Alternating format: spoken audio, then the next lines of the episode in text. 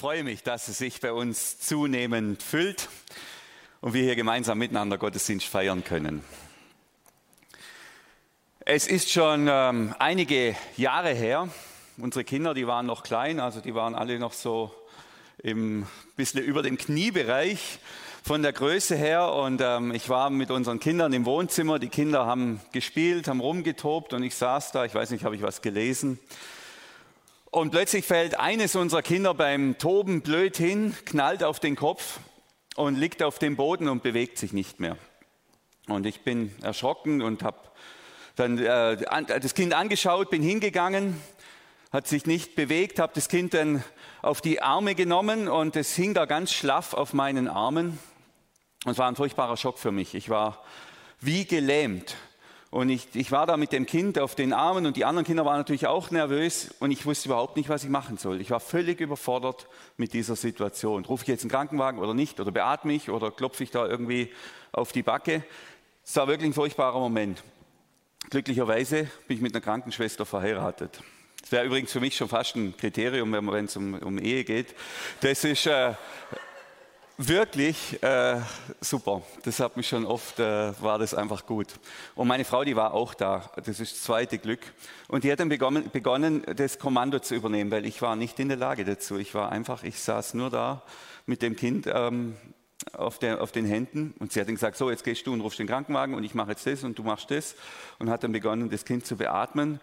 Und das war für uns natürlich, hat sich lang angefühlt, aber nach einem kurzen Moment hat das Kind wieder geatmet und es ging dem auch sehr schnell sehr viel besser. Für mich war das eine sehr eindrückliche Erfahrung und was mich am meisten erschrocken hat an dieser ganzen Geschichte war, war, war ich selber und meine Unfähigkeit in dieser Unsicherheit und in dieser Angst zu handeln. Ich weiß, ich kann, ich kann auch anders, das habe ich diese Woche erlebt. Ich habe auch äh, Reflexe, die, auf die ich zurückgreifen kann in der Not. Aber jetzt in der, in der Situation hatte ich das nicht. Ich war wie in einer Schockstarre oder einer Angstlähmung. Angst und Unsicherheit kann lähmen, kann stilllegen, kann lahmlegen. Das habe ich da sehr eindrücklich erlebt. Einfach was, was, was, ich weiß es nicht. Und dann tue ich einfach nichts, weil ich Angst habe, etwas falsch zu machen. Es war jetzt ein heftiges Beispiel, zumindest für mich heftig aus meiner kleinen Welt. Ich glaube aber, solche Lähmungen und solche Schockstarren, die gibt es auch in größerer Skalierung. Die gibt es im einzelnen Leben, dass ich als Einzelner aufgrund von irgendeiner Notsituation in so einer Schockstarre bin. Ich glaube, das gibt es aber auch in, für Gemeinden und Kirchen, dass sie wie in Schockstarren verfallen angesichts von Angst und Unsicherheit. Ja, ich glaube, das geht, geht sogar im ganz Großen, dass ganze Gesellschaften, ganze Nationen wie in Schockstarre verfallen. Und unser heutige, heutiger Predigttext, Andreas hat ihn ja schon ein bisschen so angekündigt, unser heutiger Predigttext wurde genau in so eine Schockstarre hineingeschrieben. Also da war genau die Situation, dass ein Gemeindeleiter mit Namen Timotheus auch wie in so einer Schockstarre war. Der war wie gelähmt, der war wie unfähig noch zu handeln. Die Unsicherheit und die Angst, die haben sein Innenleben gekapert und er wusste nicht mehr so richtig, was er tun sollte. Dieser Timotheus wurde von Paulus, wir sind jetzt im Jahr, also wir gehen jetzt mal 2000 Jahre ganz schnell zurück, in Ephesus, einer großen griechischen oder römischen Stadt, als Gemeindeleiter eingesetzt. Dort hat man eine Gemeinde gegründet, das ganze Ding ist aufgeblüht und Paulus sagt, das weiß ich, das kannst du und du hast so tolle Mutter gehabt und so eine tolle Großmutter. Heute Morgen haben wir schon gehört, mit so viel Glauben, du hast diesen Glauben auch, du wirst es schaffen, du machst es, du leitest diese Kirche, du leitest diese Gemeinde und Paulus zieht weiter, hat ja noch andere Projekte. Und dann äh, geht der Ärger los. Es gibt, äh, sage mal, die Stimmung kippt. Nach von außen her wird es immer schwieriger für diese jungen Christen. Von innen her sonderbare Lehren machen sich da breit. Und das Allerschlimmste, Paulus, der ist im Gefängnis. Zum x-ten Mal im Gefängnis in Rom. Und die Leute beginnen zu sagen, naja, also wenn der so oft im Gefängnis ist und wo Rauch ist, ist auch Feuer, irgendwas stimmt da nicht mit dem. Und wenden sich auch noch von Paulus an, ab. Also der Timotheus ist in größter Not. Und ähm, in, in seiner Angst und in seiner Unsicherheit ist er wie gelähmt. Er weiß nicht mehr, was er machen soll wie er jetzt mit dieser Situation umgehen soll, wie er diese Gemeinde leiten soll. So viel Bedrohung, so viel Unsicherheit und dann noch der Paulus im Gefängnis. Er steht da, wie ich da gesessen bin. Er weiß nicht mehr, was er machen soll. Paulus bekommt es mit im Gefängnis in Rom und dann äh, schreibt er einen Brief an den Timotheus. Er hat mehrere Briefe geschrieben, das ist dann der zweite Brief, der zumindest in der Bibel ist, ähm, an den Timotheus. Und dort schreibt er 2. Timotheus 1, also ganz am Anfang, es gibt eine kurze Einleitung, Einleitung wo er noch das, so auf den Glauben der, der Eltern, der Mutter und der Großmutter eingeht. Und dann schreibt er, das wäre die erste Folie, darum ermahne ich dich, lass die Gabe wieder aufleben oder eigentlich facht die Gabe wieder an, wird es wörtlich heißen, die Gottes Geist in dich gelegt hat und die dir geschenkt wurde, als ich dir die Hände auflegte. Also diesem erstarrten Timotheus, der nimmer weiß, wie jetzt und wie er es machen soll, ruft Paulus zu, ich ermahne dich oder ich ermutige äh, dich, das ist dasselbe Wort in der Bibel, komm, komm wieder in die Puschen, lass den Geist aufleben und lass die Gabe aufleben, die in dir ist. Denk mal nur mal an unseren Einsetzungsgottesdienst zurück, sagt Paulus. Ich habe dir die Hände aufgelegt und ähm, du hast die Gabe der Leitung. Du kannst das. Und hier ist, glaube ich, nicht so sehr das Thema, hat jetzt wer wem wie die Hände aufgelegt und was ist dadurch passiert, sondern Paulus will wie sagen, denk nochmal zurück, du warst doch dabei, ich habe dir die Hände aufgelegt, wir haben für dich gebetet, wir haben dich eingesetzt und gesegnet, dass du diese Kirche hier vor Ort leiten kannst. Lass das wieder aufleben, diese Gabe der Leitung und der Lehre, die auch noch da ist. Bring da wieder ein bisschen, bring da ein bisschen Feuer rein, könnte man sagen. Also hier das schöne Wort anfachen bringt es eigentlich gut zum Ausdruck. Jetzt ähm, haben wir natürlich jetzt nicht gerade die Zeit, wo man heizen muss, hoffe ich zumindest bei euch, dass ihr alle halbwegs warm habt. Aber manche kennen das noch. Es gibt ja noch ein paar so rustikale Menschen, die mit Holz heizen. Wenn man dann am anderen Morgen in den Ofen geht und da ist noch ein bisschen Glut, da brauchst nicht viel, ein bisschen Brennmaterial bisschen an, anhauchen und schon brennt das Ganze wieder auf. Also dann facht man das Feuer an und schon hat man wieder warm. Das ist genau das Bild, das Paulus hier benutzt. Und das heißt natürlich auch, Timotheus, im Moment ist dein Feuer wie erloschen. Du bist in der Schockstarre, du hast Angst. Aber die Glut ist noch da. Die Glut ist noch da. Und jetzt facht diese Glut wieder an. Ein bisschen Sauerstoffeintrag, ein bisschen Brennmaterial und schon kannst du wieder, kannst du wieder loslegen, bist du wieder bereit. Es ist alles da. Es ist alles da. Die Glut ist da. Es fehlt jetzt nur noch ein bisschen Hauch, Geist, ein bisschen Kraft und schon brennt der ganze Ofen wieder in dir und du kannst die Gemeinde leiten und du kannst auch die größten Herausforderungen, die dir gestellt werden, bewältigen. Und dann im nächsten Vers sagt Paulus diesen, dieses ganz berühmte Wort, denn Gott hat uns nicht einen Geist der Angst oder Feigheit gegeben, sondern den Geist der Kraft und der Liebe und der Besonnenheit oder, das können wir nachher, werden wir nachher noch sehen, der Zucht. Das ist eines meiner Lieblingswörter, Zucht, darum muss das auch rein. Aber so kann man es natürlich auch übersetzen, der Zucht. Also Timotheus, du hast diesen Geist in dir, diesen Geist der Kraft. Andreas hat schon drüber geredet, wir haben Pfingsten, ist noch nicht so lange her. Dieser Geist lebt in uns und das ist kein Geist der Angst oder der Feigheit. Ähm, und so ruft der Paulus dem wörtlich aus dem Gefängnis raus zu. Er, der eigentlich gefangen ist, ruft dem zu, der frei ist, aber der gefangen ist in seiner Angst. Lass dich nicht lähmen, mach dir die Kraft bewusst die Kraft, die in dir ist. Mach dir diese Glut bewusst und dann fach dieses Feuer wieder an. Soweit der motivierende Zuspruch des Paulus an seinen schockgefrosteten Jünger oder Schützling, darf man nicht sagen, Schützling Timotheus.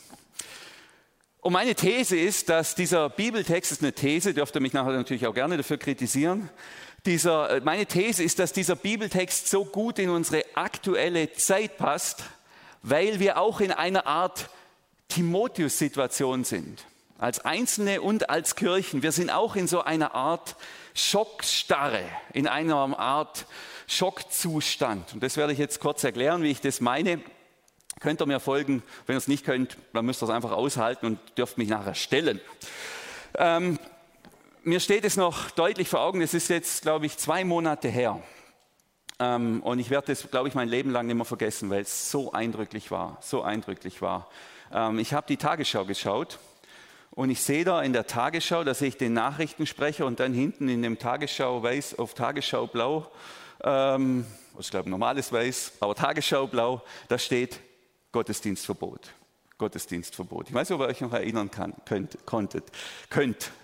Ähm, das war für mich das hat sich für mich so eingebrannt. Gottesdienstverbot in Deutschland. Ich, äh, Das war für mich wie, ich war viel fassungslos, dass sowas überhaupt geht, dass man überhaupt sowas machen kann, dass es überhaupt, dass es überhaupt passiert ist, ähm, dass die Gottesdienste, die Kirchen geschlossen wurden wie Fitnessstudios oder Vergnügungsparks oder äh, Saunen oder sonst irgendwas. Ich war wirklich fassungslos. War richtig fassungslos. Ein Schock. Ja, und dann wurden die, die Gottesdienste verboten. Hat ja dann zum Glück auch wieder aufgehört, aber sie wurden für eine Zeit lang verboten. Und was ist dann passiert? Das war nämlich der nächste Schock. Was ist dann passiert? Gar nichts, gar nichts. Die Welt ist nicht untergegangen, gar nicht. Es ist nichts passiert. Wir haben uns auch an die Regeln versucht, an die Regeln zu halten, haben alle mitgemacht.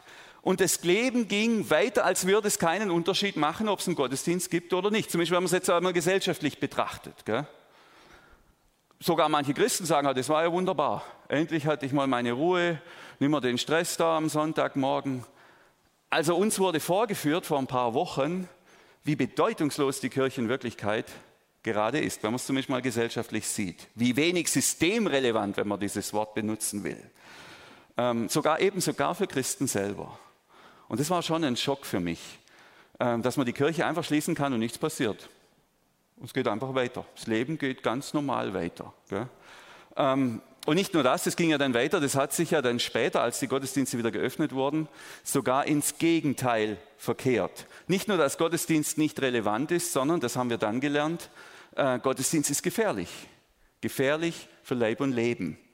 Ähm, deshalb lieber daheim bleiben. Dann hatten wir ja diese Situation, dass prompt nach der Öffnung wieder in zwei Freikirchen natürlich äh, es zum Ausbruch gekommen ist von Covid-19, Frankfurt und Bremerhaven. Und ab dann war natürlich klar, äh, Gottesdienst ist toxisch, ist gefährlich. Und die Christen, die sind alle ein bisschen dumm. Äh, die haben es nicht ganz kapiert. Wie kann man nur? Gell? Und dann war sie plötzlich da, zumindest bei mir. Diese Unsicherheit, diese Angst, diese Schockstarre. Gell? Am besten war ja, das war immer die magische Formel in der Krise, daheim bleiben. Da machen wir alles richtig. Äh, und ich glaube, wir Kirchen, und ich rede jetzt mal, das ist sehr subjektiv, ähm, wir Kirchen sind immer noch in einer Art Krisenmodus, vielleicht sogar Schockstarre. Und die größte Angst ist, so kommt es mir vor, zumindest aktuell, und es ist keine unbegründete Angst, versteht mich nicht falsch, aber die größte Angst ist, und das weiß ich auch von meinen Kollegen aus Überlingen, von den anderen Pfarrern und Pastoren, dass diese, das Corona bei uns ausbricht. Ähm, und natürlich haben auch die anderen Kirchen Angst, dass die Freikirchler wieder über die Stränge schlagen. Das ist mir auch schon begegnet äh, in Überlingen. Und dann sind wir wieder bei diesen zwei Gemeinden in Frankfurt und Bremerhaven. Das ist unser Worst-Case-Szenario. Das darf auf keinen Fall Fall passieren. Wir sind vorsichtig, wir sind wie gelähmt. Gell? Gottesdienst ist gefährlich. Lieber halten wir uns zurück, weil wir fürchten eine zweite Welle und einen zweiten Ausbruch. Und ich sage ja nicht, dass es unbegründet ist. Gell? Äh, und ich persönlich, wenn ich ganz ehrlich bin, fürchte ich sogar noch etwas noch mehr. Das ist die negative Presse, das ist ähm, die soziale Ächtung, die damit einhergehen würde, wenn es jetzt tatsächlich soweit wäre und wegen uns der ganze Bodenseekreis lahmgelegt ähm, werden würde. Da will ich natürlich nicht dazugehören. Da bleibe ich lieber daheim, dass ich sagen kann, ich war nicht dabei. Ähm, also es ist so die große Angst. Bloß kein zweites Frankfurt, bloß kein zweites Bremerhaven. Und diese Angst, die treibt viele um. Viele treibt die um. Uns alle treibt die um. Interessanterweise ruft mir aber niemand an und sagt, Mensch Daniel, wir müssen auch aufpassen, dass wir Gott nicht untreu werden jetzt in dieser Situation. Wir müssen aufpassen, dass wir nicht einschlafen, dass wir nicht völlig bedeutungslos werden. Ähm, also diese Sorge, die treibt uns weit weniger um, unterstelle ich jetzt mal, als die Sorge, etwas falsch zu machen oder jemand könnte sich anstecken oder wir haben schlechte Presse. Selbst unsere internen Diskussionen sind auch von dieser Angst geprägt. Jetzt versteht mich bitte nicht falsch. Ich weiß, es ist ein bisschen heikel. Es gibt einen großen Unterschied zwischen Besonnenheit als Handlungsmotiv und Angst als Handlungsmotiv. Und von außen sieht es manchmal exakt genau gleich aus. Und natürlich gibt es ja auch Mischformen, die gibt es ja immer bei allem, Mischformen. Gell? Manchmal schwer zu unterscheiden. Ist es die Angst oder ist es die Besonnenheit, die uns jetzt hier leitet? Und natürlich möchte ich niemand in Gefahr bringen oder zu leichtsinnigem Handeln verleiten. Das habe ich diese Woche gelernt. Leichtsinn kann tödlich sein. Ich sehe aber auch aktuell die Not, dass wir aus lauter Angst und Vorsicht, wie bei Timotheus, in so eine Situation kommen, wo aus dem Feuer des Glaubens Glut des Glaubens wird. Und wenn diese Glut nicht wieder angefacht wird, dann wird aus der Glut irgendwann Gleichgültigkeit.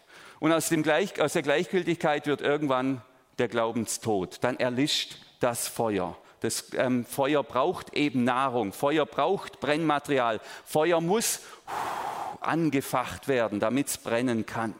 Und wenn wir uns dem zu lange entziehen, dem Sauerstoff, dem Brennmaterial, irgendwann geht auch die Glut aus. Und dann wird aus der Glut Gleichgültigkeit und Glaubenstod.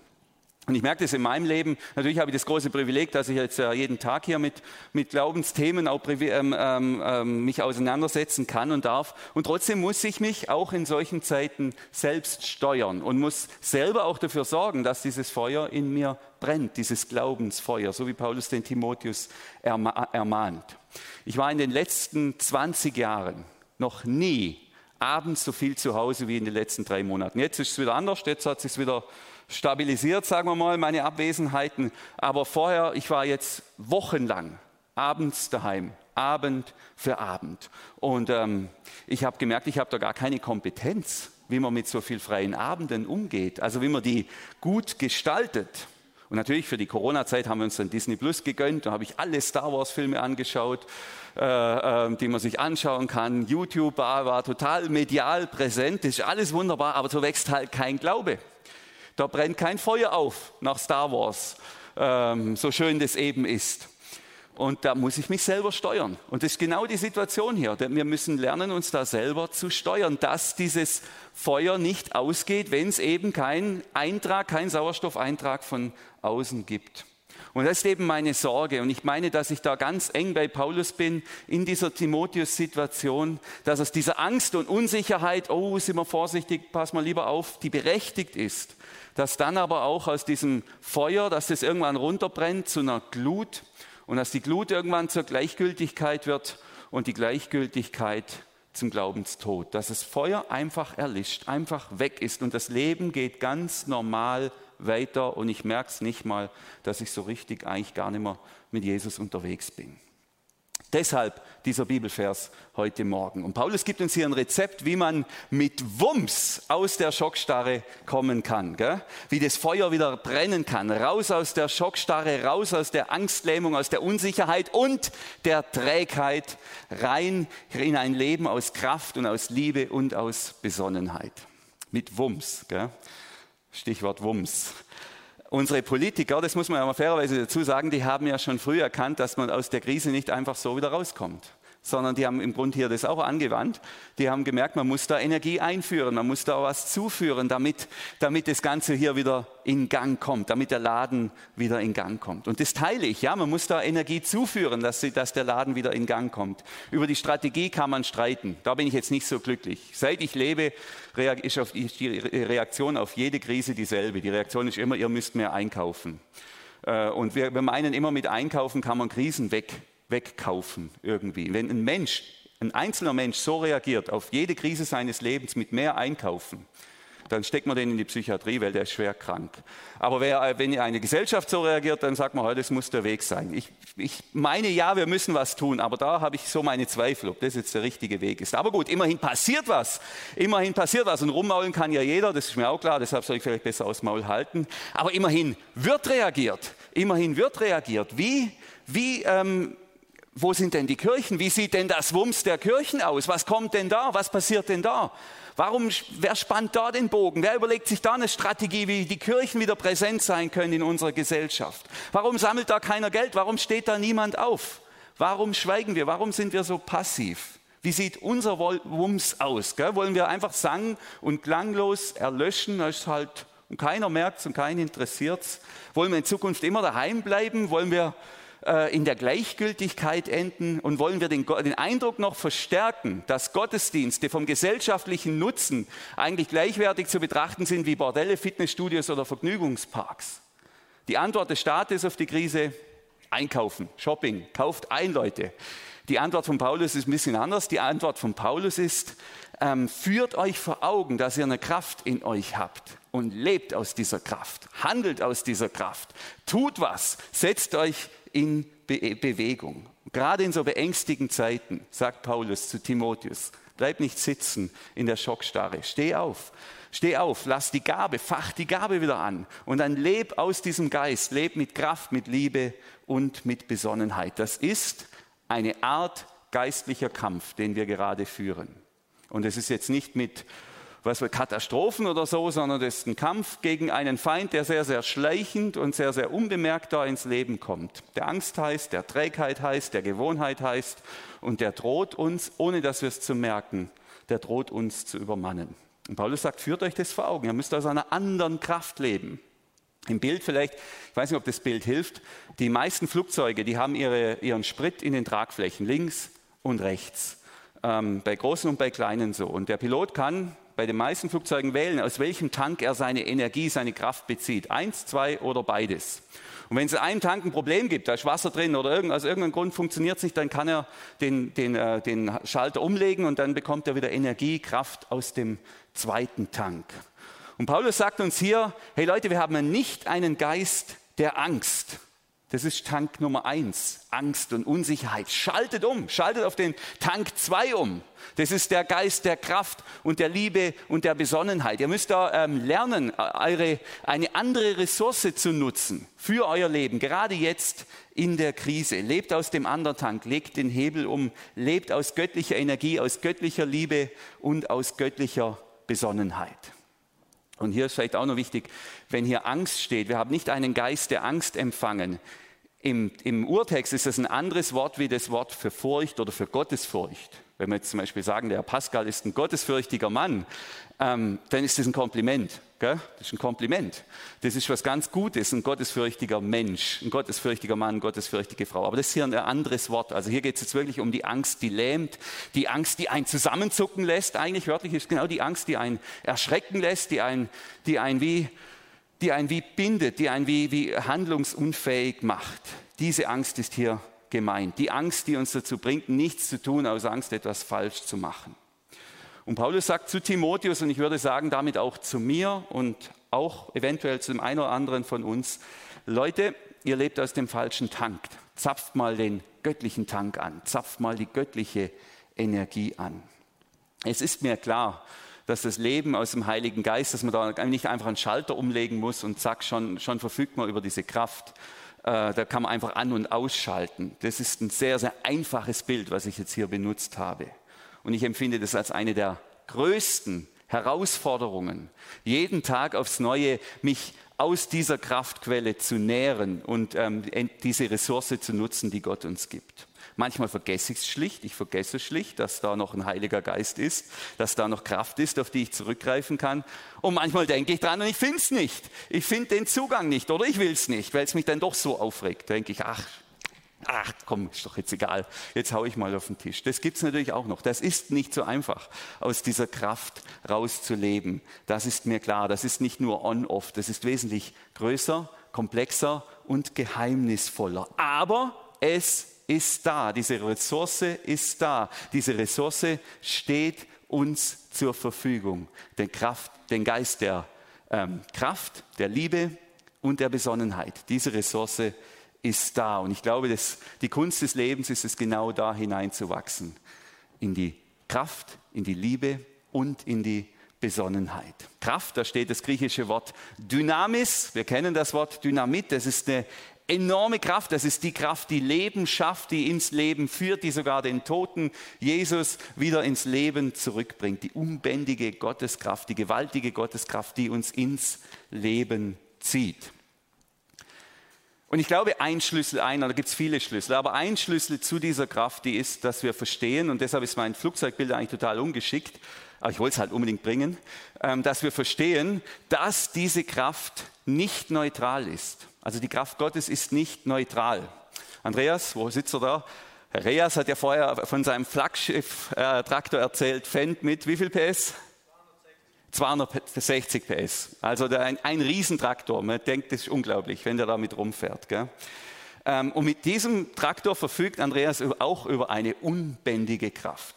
Und er kann morgens aufstehen und sagen, ich fahre jetzt mal durch sämtliche Vorgärten Stockachs.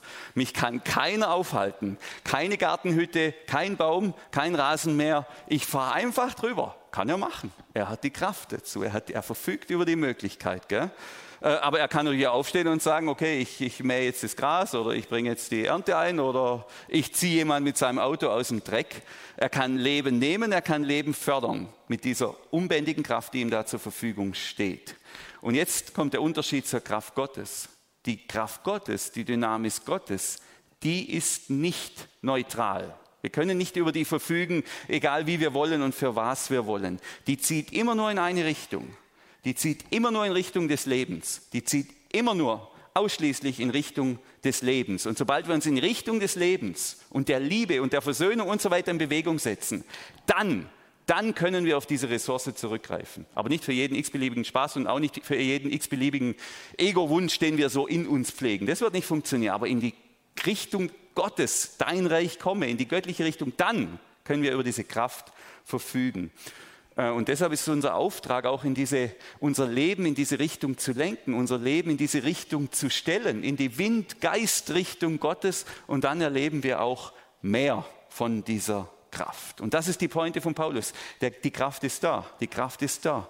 Wieso fürchten wir uns? Wieso lassen wir uns lähmen? Wieso bestimmt die Angst die Agenda und nicht die Besonnenheit oder die Liebe oder die Kraft. Und dann geht es weiter. Wir haben ja nicht nur den Geist der äh, Fähigkeit, äh, hat uns Gott nicht gegeben, sondern den Geist der Kraft und der Liebe.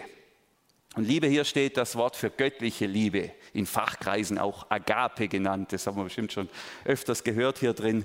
Das meint die selbstlose Liebe, die Liebe, die sich verschenkt.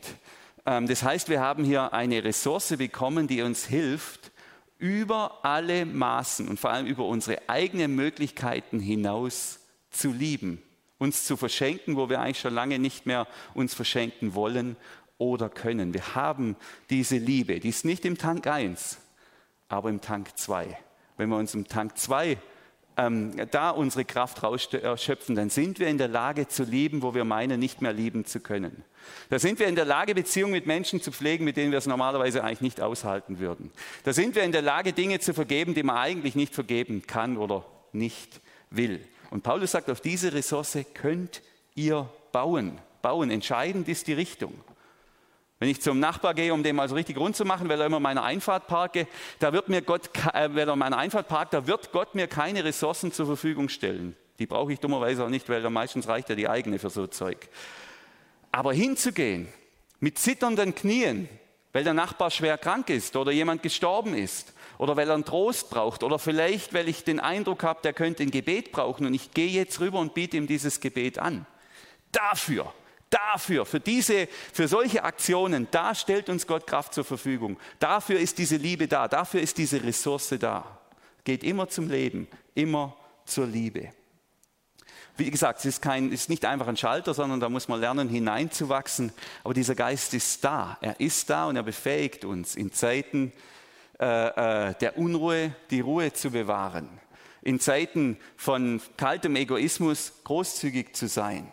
Er befähigt uns, uns dann zurückzunehmen, wenn wir eigentlich denken, ich kann nimmer und ich will nimmer. Er ist da, diese Kraft ist da. Und das war ja übrigens auch diese Liebe oder die Kraft dieser Liebe, die Jesus ans Kreuz getrieben hat, sich selber zu verschenken, für uns alles zu geben, alles loszulassen, auf alles zu verzichten, inklusive die Demütigungen und der Spott und alles, das ganze Paket, konnte er alles loslassen, aus dieser Kraft, aus dieser Liebe heraus. Und diese Liebe die lebt in uns, sagt Paulus. Lasst euch nicht lähmen von der Angst. Schalter umlegen, aus dieser Ressource heraus leben. Und ja, das kann auch bedeuten, Masken zu tragen, auch wenn es mir zum Beispiel nicht passt. Nicht aus Angst, sondern aus Liebe. Ja, das kann es auch heißen, dass ich auch da über meinen Schatten springe. Also Gott hat uns nicht einen Geist der Feigheit gegeben, sondern einen Geist der Kraft und der Liebe. Und jetzt kommt das letzte Wort, der Besonnenheit oder eben Zucht, so kann man das auch übersetzen. Das alte Wort Zucht, da kommt das Wort Erziehung her. Das ist die Fähigkeit, sich selbst zu beschränken.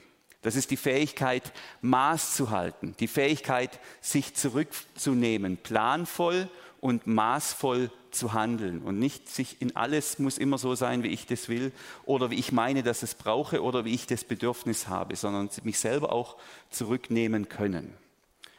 Und ich weiß, dass manche sagen, hey, wenn ich nicht in Gottesdienst kann oder wenn der Gottesdienst so ist, wie er jetzt ist, dann bin ich überfordert, mein geistliches Leben zu gestalten.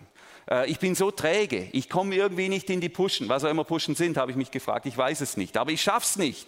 Ich, ich, ich kann mich da, ich brauche irgendwas, ich brauche einen Rahmen. Ich bin überfordert damit, Zeit mit Gott zu verbringen oder in der Bibel zu lesen. Und es stimmt, es mag sein, dass du überfordert bist. Paulus würde sagen, du schon, aber der Geist in dir nicht der Geist in dir nicht. Du hast eine Ressource in dir, die, dir, die dich befähigt, die dich befähigt, ähm, dich zurückzunehmen, dir Zeit zu nehmen, dich zu ziehen, in Zucht oder in Besonnenheit zu leben. Du hast es in dir und gib dich nicht mit der Ausrede zufrieden, ich bin überfordert, ich schaffe das nicht, das ist zu billig. Äh, der Geist ist da, diese Ressource ist da und die Kunst ist, sich in die richtige Richtung zu bewegen. Ähm, so schön das ist, jeden Abend Netflix oder YouTube, aber es bewirkt kein Wachstum. Und dafür wird Gott mir auch keine Kraft zur Verfügung stellen, dass ich da jetzt jeden Abend einen Film schauen kann. Aber ein gutes Buch, Zeit mit den Kindern zu verbringen, einen Spaziergang zu machen, Gott zu suchen, dafür, dafür stellt Gott uns Ressourcen zur Verfügung. So steht es in der Bibel. Gell? So steht es da. Paulus sagt, erinnere dich daran, Timotheus, in deiner Schockstarre. Du hast alles. Dieser Geist der Besonnenheit, der Zucht, der, des maßvollen Lebens, dieser Geist lebt in dir. Er ist da. Such dir Leute, die dich begleiten. Für diese ganzen Sachen, da steht eine Ressource, da steht Kraft zur Verfügung. Und wer bereit ist, Verantwortung für sich und sein geistliches Leben zu übernehmen und es nicht zu delegieren an eine Gruppe, an eine Gemeinschaft oder an andere Leute, der wird erleben, dass der Geist der Zucht ihm dabei hilft. Das ist die Verheißung in diesem Bibelvers. Also nicht zu schnell aufgeben. Vielleicht muss man auch mal 30 Jahre üben, das kann schon sein. Aber sich in Bewegung setzen, auf Tank 2 gehen und dann kommt da, dann, dann können wir auf diese Ressource, auf diese Kraft zurückgreifen. So, ich gucke, dass ich vorwärts mache. Ähm, also Paulus sorgt sich um seinen Schützling. Das Feuer des Glaubens hat sich zurückgezogen in eine Glut. Es ist noch da, aber es ist nur noch Glut da. Und ich habe den Eindruck eben, dass diese Corona-Krise nicht allen von uns gut getan hat. Das Feuer ist manchmal schon runtergebrannt. Es ist nicht aus, aber es ist nur noch Glut da. Und manche sagen mir das, das war so schön, das war so gemütlich jetzt mit Corona, das war wunderbar, so ich die freien Abende, das war so herrlich. Aber es hat kein Wachstum gefördert. Und die entscheidende Frage, die, die will ich, oder fände ich schön, wenn die jeder für sich stellt. Ähm, die entscheidende Frage ist im Rückblick jetzt eine andere. Nicht war schön, war es gemütlich, ist natürlich auch schön, sondern brennt das Feuer des Glaubens und der Liebe noch in dir? Oder präziser, äh, hat in den letzten drei Monaten in deinem Leben Wachstum stattgefunden? In der Liebe zu Gott, im Glauben? Hat sich da was verändert? Wächst da was auf? brennt das Feuer deiner Liebe zu Gott und zu den Mitmenschen heute stärker als vor der Krise? Brennt das Ganze, lebt es? Oder ist es wie bei Timotheus nur noch Glut? Nur noch Glut im Bann der Angst und der Unsicherheit und der eigenen Trägheit vielleicht nur noch Glut. Wie sieht's aus bei dir? Wie sieht's aus? Und wer nur noch Glut in sich trägt, ist ja kein Problem. Die Glut kann man ganz leicht anfachen, sagt Paulus ja auch. Ganz einfach. Äh, und das Paulus-Rezept für schockgefrostete Christen ist auch ganz einfach. Kehr zurück zu deiner Gabe. Kehr zu dem zurück, was in dir ist. Zu deinem Herzensanliegen, für das, was du auf dieser Welt ist, bist. Deine Bestimmung, deinen, da, wo du einen Eindruck hinterlassen kannst in dieser Welt. Gell? Das ist, und das ist Aktivität. Das hat schon immer was mit, mit etwas tun zu tun, seine Gabe einzusetzen. Wenn es Musik und Lobpreis ist, dann geh da rein. Lass dich nicht aufhalten, auch nicht vom Jürgen. Wenn es der, der Dienst an den Kindern ist, dann lass dich nicht aufhalten. Dien den Kindern. Bring dich da wieder ein. Bring da Leben in dich und in die Bude. Und wenn es der Besuchsdienst ist, dann besuch die Leute. Ähm, wenn es das Gebet ist, dann bete. Geh da rein, wo deine Berufung ist, so nennen wir das. Wo die Gabe ist, die Gott in dich gelegt hat. Da, wo du gerne und erfüllt Gott dienst. Und natürlich wird jetzt, werden jetzt natürlich ähm, Teil sagen, ja, ich weiß nicht, wo dieser Platz ist. Und ich weiß natürlich auch nicht, wo der Platz für dich ist. Das weiß ich natürlich auch nicht. Ich würde nur sagen, probier es aus, setz dich in Bewegung, lass dich führen von Gott, von dieser Kraft, die da ist. Gib dich nicht deiner Angst, deiner Unsicherheit und deiner Trägheit und Gewohnheit hin. Ja, nochmal, ich binde den Sack zu. Ja, die Situation ist beängstigend. Ja, einen Virusausbruch in der Kirche zu haben, das wäre fatal, besonders für unsere Region. Aber es gibt noch eine größere Gefahr. Und die Gefahr ist, dass die Angst uns lähmt und dass wir in eine Schockstarre verfallen. Und dass infolge dieser Lähmung aus dem Glaubensfeuer Glut wird und aus der Glut Gleichgültigkeit und aus der Gleichgültigkeit Glaubenstod. Und das wäre noch viel fataler für uns und für unsere Region. Denn Gott hat uns nicht einen Geist der Feigheit gegeben, sondern den Geist der Kraft und der Liebe und der Besonnenheit. Und ich glaube, ich glaube es wirklich, dass unsere Region jetzt, gerade jetzt Christen braucht, die sichtbar sind, die mutig sind und in Zeichen der Hoffnung setzen, indem sie mit ganzem Herzen in ihren Gaben dienen. Glaubt ihr das auch? Ja? Manche. Ich glaube, dass unsere Region jetzt, gerade jetzt Kirchen braucht, die sichtbar sind, die mutig sind, die ein Zeichen der Hoffnung setzen. Glaubt ihr das auch? Ja, jawohl, jetzt wird es da langsam lebendig. Und ich glaube, dass unsere Region jetzt, gerade jetzt, die Lindenwiese braucht. Sichtbar, mutig, engagiert und ein Zeichen der Hoffnung. Glaubt ihr das auch? Ja, genau. Ich glaube, dass die Sofa-Zeit vorbei ist. Glaubt ihr das auch? Jawohl, genau. Und ich glaube, dass wir keinen Geist der Angst empfangen haben, sondern den Geist der Kraft und der Liebe und der Besonnenheit. Amen.